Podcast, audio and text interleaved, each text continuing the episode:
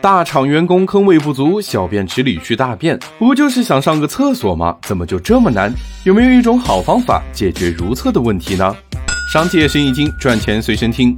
如果说停车场是成年男人的喘息空间，那么卫生间就是社畜们的避难所。在厕所的几分钟空间，人们似乎与外界隔绝，只有这个时间才能专心的读书、看手机。谁能忍受避难时周围充满异物或者有人在抽烟呢？这家公司靠着这两招，致力于让天下没有难上的厕所。第一招，做厕所版的大众点评。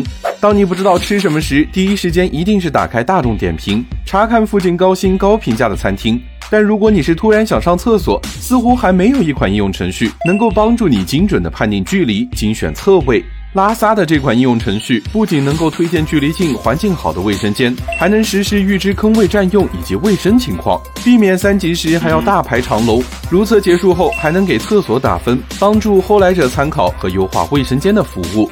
第二招，用积分派单的方式激励后端运维。卫生间的富丽堂皇，并非是评价好坏的标准。如何做好厕所的后期运营维护，让用户获得最佳体验，才是厕所革命的意义所在。而要让卫生间环境维持在最佳的状态，最核心的就是要搞定保洁从业者。人们对卫生间的负面评价，基本上都是需求没能满足。